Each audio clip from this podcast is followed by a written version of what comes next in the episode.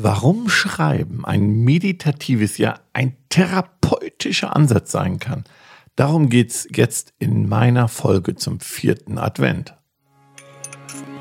Espresso Solo. Dein Wachmacher der Woche mit Ralf. Ja, es geht ums Schreiben.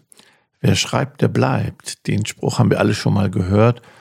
Und jetzt zum vierten Advent, wenn ihr noch ein paar Tage zu arbeiten habt, dann geht es euch vielleicht so wie mir, dass ich auf jeden Fall alles tue, um auch im neuen Jahr vorbereitet zu sein. Schreib also für mich nochmal ganz viele Dinge auf, die in meinem Kopf sind. Und das Aufschreiben ist für mich wirklich etwas Therapeutisches, etwas Meditatives, was Reinigendes, meinen, alles, was ich im Kopf habe, aufzuschreiben. Alles, alles, alles wirklich ein 360 Grad Blick zu haben. Und manchmal versuche ich dann noch dabei kreativ zu sein, Verbindungen herzustellen, zu malen, äh, zu gucken, in welchem Verhältnis, in welchen Prioritäten, Dinge zu bewerten dabei, darüber nachzudenken, vorzudenken.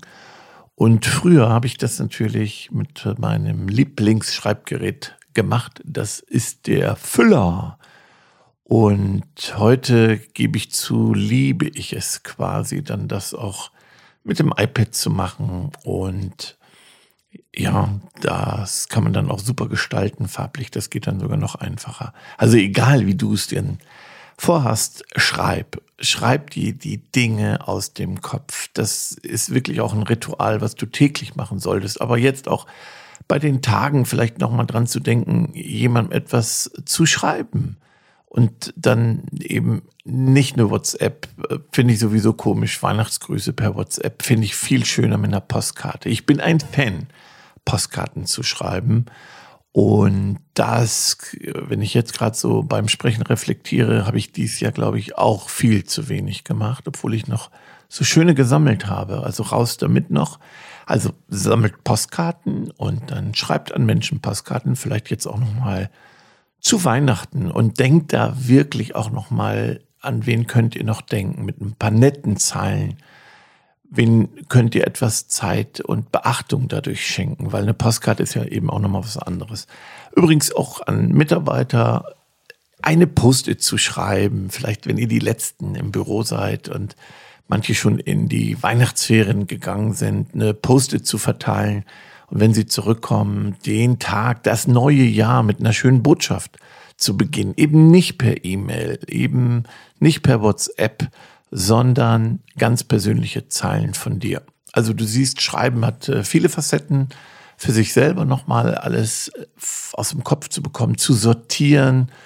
Und auch wenn du der Letzte am Arbeitsplatz bist oder der letzte Tag an deinem Arbeitsplatz ist, den so zu gestalten, wenn du selbst wieder im neuen Jahr kommst oder nach den Feiertagen zum Schreibtisch kommst, dass ein gutes Setting ist. Also, dass du ja die Dinge schon notiert hast, eine To-Do-Liste aufgeschrieben hast. Ich, ich selber nutze natürlich auch dafür digitale Tools, aber ich finde es trotzdem noch mal was ganz anderes, die Dinge noch mal aufzuschreiben und vielleicht zum Schreibtisch zu kommen und sich selber eine schöne handschriftliche To-Do-Liste gemacht zu haben. Ja, und das ist mein Rat über die Feiertage, wirklich den Kopf frei zu kriegen, vorzudenken, ja, auch zu erkennen, dass es ja nicht selbstverständlich ist, dass wir uns selber Zeit schenken, um in einer Stunde oder zwei so ein paar Dinge aufzuschreiben, Menschen zu bedenken mit ein paar netten Zeilen. Das wünsche ich euch von Herzen, dass ihr euch die Zeit nehmt zwischen den Tagen und vielleicht mein kleiner Tipp, noch denkt die Störung vor. Ich als Familienvater weiß, was an Herausforderungen kommen kann mit einer Familie, wenn wir so an Weihnachten denken und da die Störung vordenken, die Gelassenheit schon zu buchen. Ähm, es kommt ja sowieso anders. Auch das, glaube ich, ist nochmal ein ganz toller Hinweis, vorzudenken, die Störung einzuplanen, gelassen zu bleiben eher dankbar zu sein, egal wie chaotisch es wird oder was alles schief geht.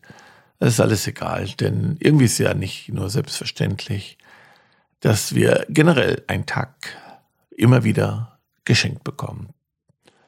Ich wünsche euch eine tolle, besinnliche Weihnachtszeit und freue mich dann darauf, euch nochmal Ende des Jahres mit Jenny zusammenzuhören.